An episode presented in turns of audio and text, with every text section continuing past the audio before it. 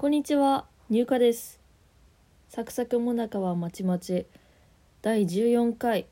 よろしくお願いします。私がなぜこんなにウキウキした声かというと、昨日東京事変のオールタイムベストアルバム総合が初回限定版でうちにやってきたからです。初回限定版には、まあ、ベストアルバムのアルバムが入っているのとあと PV 集ですかね。プライムタイムっていう PV 集が入ってるのとあとはあの東京事変のなんか特注で作られたっていうんですか。ポータブルカセットプレイヤーがついてくるんですね。あの前友達に鳥が鳴くおもちゃみたいなのをあげたんですけどその時に炭酸電池が2本必要で家にあった炭酸電池をそれにつけてしまったためにカセットプレイヤーが動くために必要な電池が家になくて届いた日のうちに聞けなかったんですけどさっき仕事終わってから電池を買ってきたので聞いたんですよ。ついに聞きました。めっちゃすごい。あのこのカセットプレイヤーではその噂のミックステープっていうあの砂原義則さんっていう電気グルーヴの方があのミリミックスミックスした「あ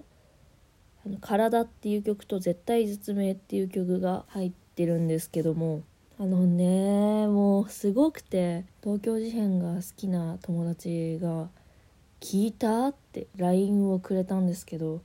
あの私はその子に鳥のおもちゃをあげたがためにその日聞けてなくて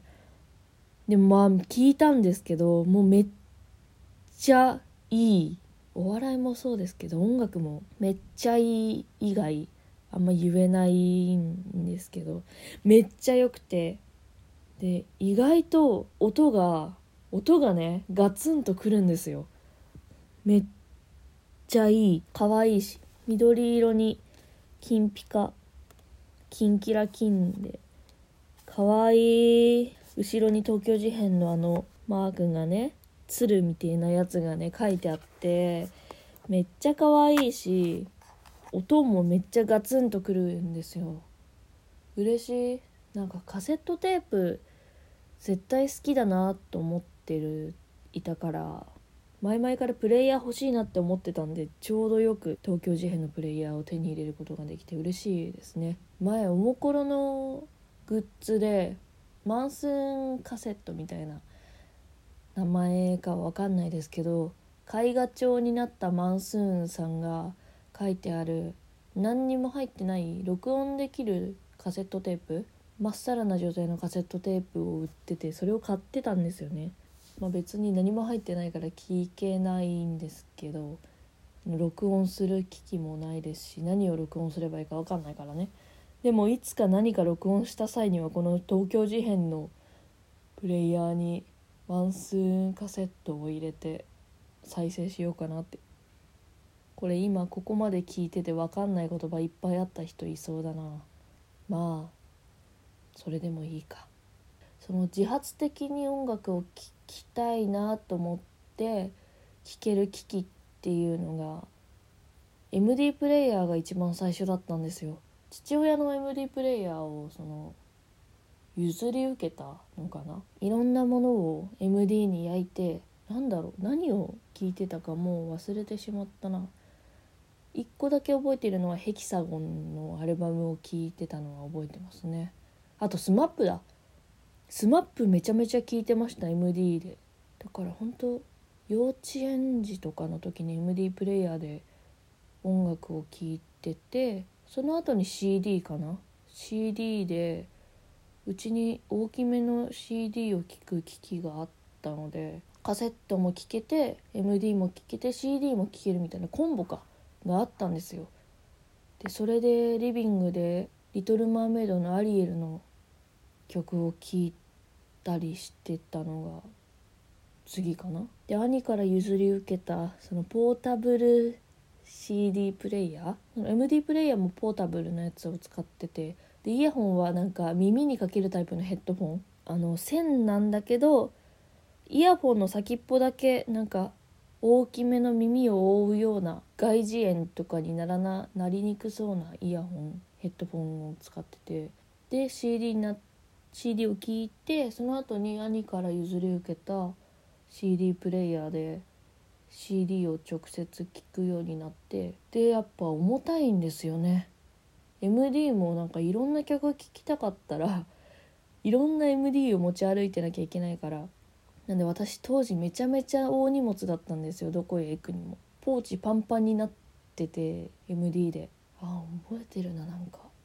そうだったんですよね。でやっぱ CD も CD ごと持ち歩かなきゃいけないからディスク1の6曲目の後はディスク2の2曲目を聴きたいねみたいな感じになってたんですよね確か。それでウォークマンをねだってウォークマンを買ってもらうんですよ。ソニーの。それが小学生？小5とかかな。中3ぐらいまで使っていたのかしら。スマートフォンを手に入れるまでは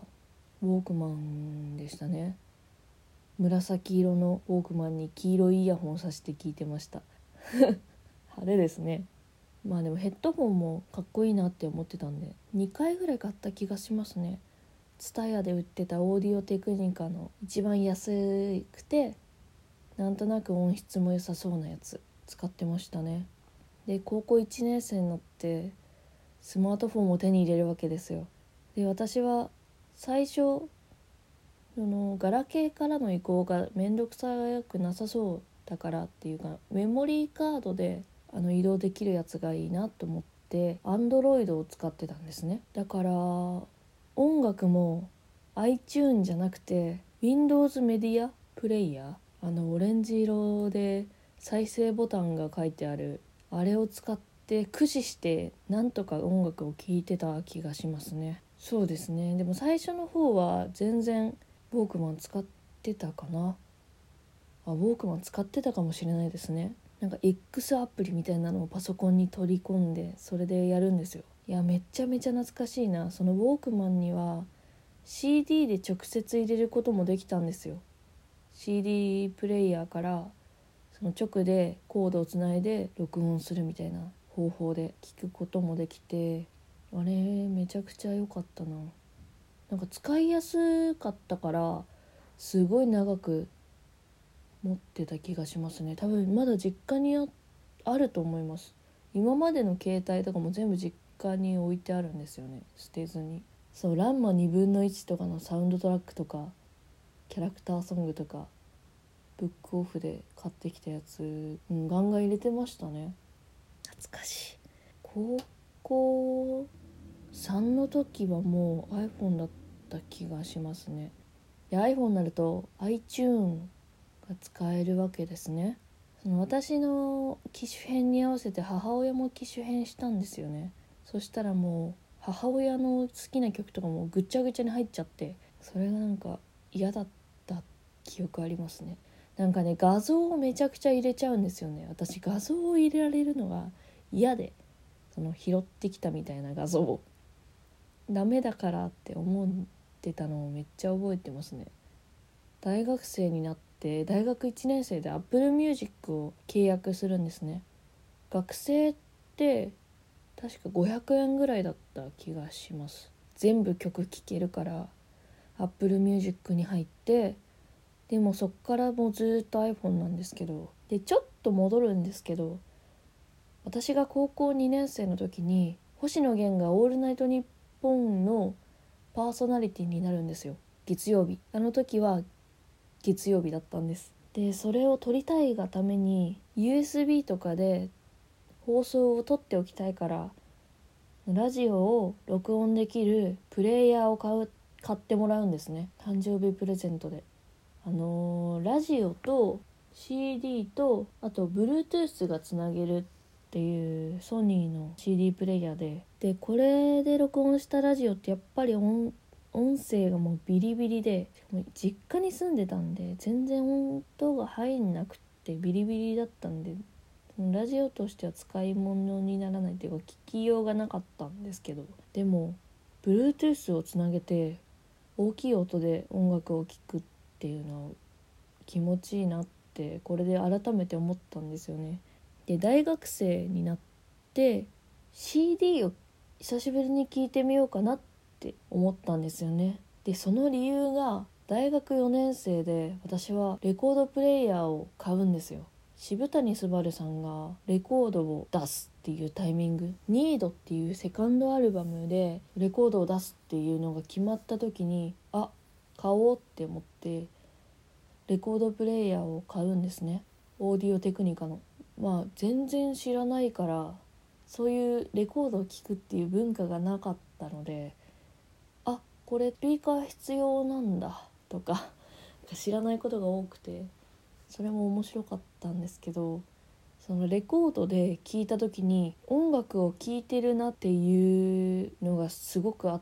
て聴きますっていう体制に入るじゃないですかあれって音楽を音楽を聴くために音楽を聴くみたいな。であそういえば CD プレイヤーとしての機能もあるんだったこれ。Bluetooth つなぎ機じゃなくてって思ってラジオを録音するために買ってもらった CD プレイヤーに CD を入れて聴いてみるんですよ。それは確かまあおそらくフリッパーズギターかな。を聞いた時にあうわって思って CD ってすげえ音くるって思ったんですよね。大橋トリオさんが言ってた気がするんですけどそのいろんな状況いろんなスピーカーで聞くとやっぱそれぞれいろんな音の差音圧とか多分音のなんかが多分違うんですよね。プロが言うんだから多分間違いないんですけどよくこういう場所で使われるスピーカーとか家庭用のスピーカーとかそういうので聞き比べしてちょっとずつあのミックスしてるっていう話を聞いてっていうのを思い出してあそりゃそうよ。CD で聞いたら CD の音するしあのイヤホンで携帯スマホで聞いたらそういうの音がするしレコードで聞いたらレコードの音するわ。すげって思っててで昨日ついにカセットプレーヤーを手に入れて初めてカセットの音を聞きましたね。すごすぎる。脳に直で来る感じがするカセットって。すごい。カセットの話を20分ぐらいしてますけどでもねもう一個話したい話があるんです。東京事変の新曲でわあこれ読み方わかんねえ。現在と副音原っぱの原。原音の原に罪。鬼は外服は内で内に来る方の服に音で副音かな。現在と副音っていう曲がねあるんですけどこれは多分このアルバムに入って聴くのが多分みんな初めてだと思うんですけど、ね、この曲ピアノで始まるんですけどあのすごくて東京事変のピアニストっていうのは伊沢一葉さんっていう方なんですけどあのマジやばって。なんかもともと私ピアノをやっててまあでももう5年ぐらい弾いてないのかな。11年間ピアノやってたんです。だからかなりピアノっていうものが身近に感じていてそれは今も身近に感じててなんだろう。耳にやっぱり馴染んでるからスッて入ってくるしそのピアノとか、まあ、楽器何でもそうだと思うんですけど私は特にピアノに感じるのが嘘じゃないってことなんですよね。嘘がつけない感情とか気持ちとかが全部乗っちゃうからその届けようとしてるところじゃないところまで届いてしまうみたいなのをピアノに感じていてで私は伊沢さんのピアノがすごく好きなんですよ。まあ、好きになる音楽をやってる人はピアノも弾けることが多いっていうのもあるんですけどもうとにかくね伊沢さんのピアノがもう本当に好きであのないすごいなんだろう。うん、まあ、友達の言葉を借りるとセクシーで誠実。本当にそうだなって思うんですけどセクシーで誠実。なんかどう計算してとかはわからないですけどもとにかくそのピアノってマジで嘘つけないんでピアノの先生のこれ受け売りなんですけど私がめちゃめちゃ言われてきたことで嘘つけないから今こうやって思ったでしょ。こうやって弾いてたでしょ。って言われたらマジでそうやって弾いてたりああもう嫌ですって思ってたらああもう嫌ですの音になるしなんて楽しいんだろうって思って弾いてたらそうやって聞こえるんですって。で私もそう思ってるからその伊沢さんのピアノほんとすげえすげえんですよね。なんて言えばいいんですかね。なんかもうすごくて仕事終わってからすぐ聞いたんですよ。ビルがめちゃめちゃ並んでて車がめちゃめちゃ通っている中でイヤホンつけて爆音で聞いたらなんかもうしびれるぐらい良くてあーすごい目とか疲れた時にツボを押されて目取れるっていうぐらい聞く時ありませんか？目の裏側からこうグリンって目触られるみたいな。なんかそういう感じ。この内側からギュングリンってなんか全てをひっくり返される感じ。で何て言うんだろう。えぐり取られる。これの言い方で合ってるのか？あのもうすごくてとにかく折っちゃうんですよ音を。指も折ってしまう感じ。うわーって。うわーってなるんです。それしかいらなくなる。もうすごいなって思って。すごいんです。聞いてほしいな。あと伊沢さんが作る曲ってキラキラしてて水面に太陽が当たってキラキラしてる時あるじゃないですか。あれぐらいキラキラしてる。光を放つというよりは集めてる感じ。そういうキラキラなんです。とってもあの素敵な曲いっぱいあるから。あといろんなところにいるんですよ。伊沢さんは。吉沢佳代子さんの「アボカド」って曲ピアノ弾いてるのかな？ピアノ弾いてるのかな？歌ってもいるんで。是非聴いてほしいですね。あと大橋トリオさんのなんだっけ「ナチュラルガール」っていう曲でもあの歌ってたりしてね。事変の曲でも歌ってたりするんですけどいやマジで聞いてくれあナチュラルガールだった。あの聞いてください。伊沢一葉さん。私はビジュアルも好きなんですけどそれより何よりあの音がすごい。なんか学生の時かな。なんかとにかく若い頃に狭い部屋に赤い照明を焚いてグランドピアノと一緒に住んでいたっていうエピソードがあって好きだなっていう。すごいなっていうのはありますね。いやぜひあの私音楽多分結構好きな方だとは思うんでこれからも音楽の話したいなってちょっとあのすごいな。すごい熱が入ってしまいましたがあのサクサクもなかはまちまちでは皆さんからのお便りを募集しています。ああの読まないでっていう方は読まないでって書いてもらったら私が大事に大事に受け取ってずっと心で保存しておくのであのぜひあのメッセージとかなんか私こういう音楽聴きますとかあの美味しいもの食べましたとかあの日記みたいな感じで私は人の日記とか、まあ、ポッドキャストもそうですけど人の話を聞くのが好きなので是非私に話しかけてくださったら嬉しいなって思います。あーめちゃ良かったなマジで。ちょっと実家帰ったらピアノ弾いてみようかなって。えー、東京事変総合。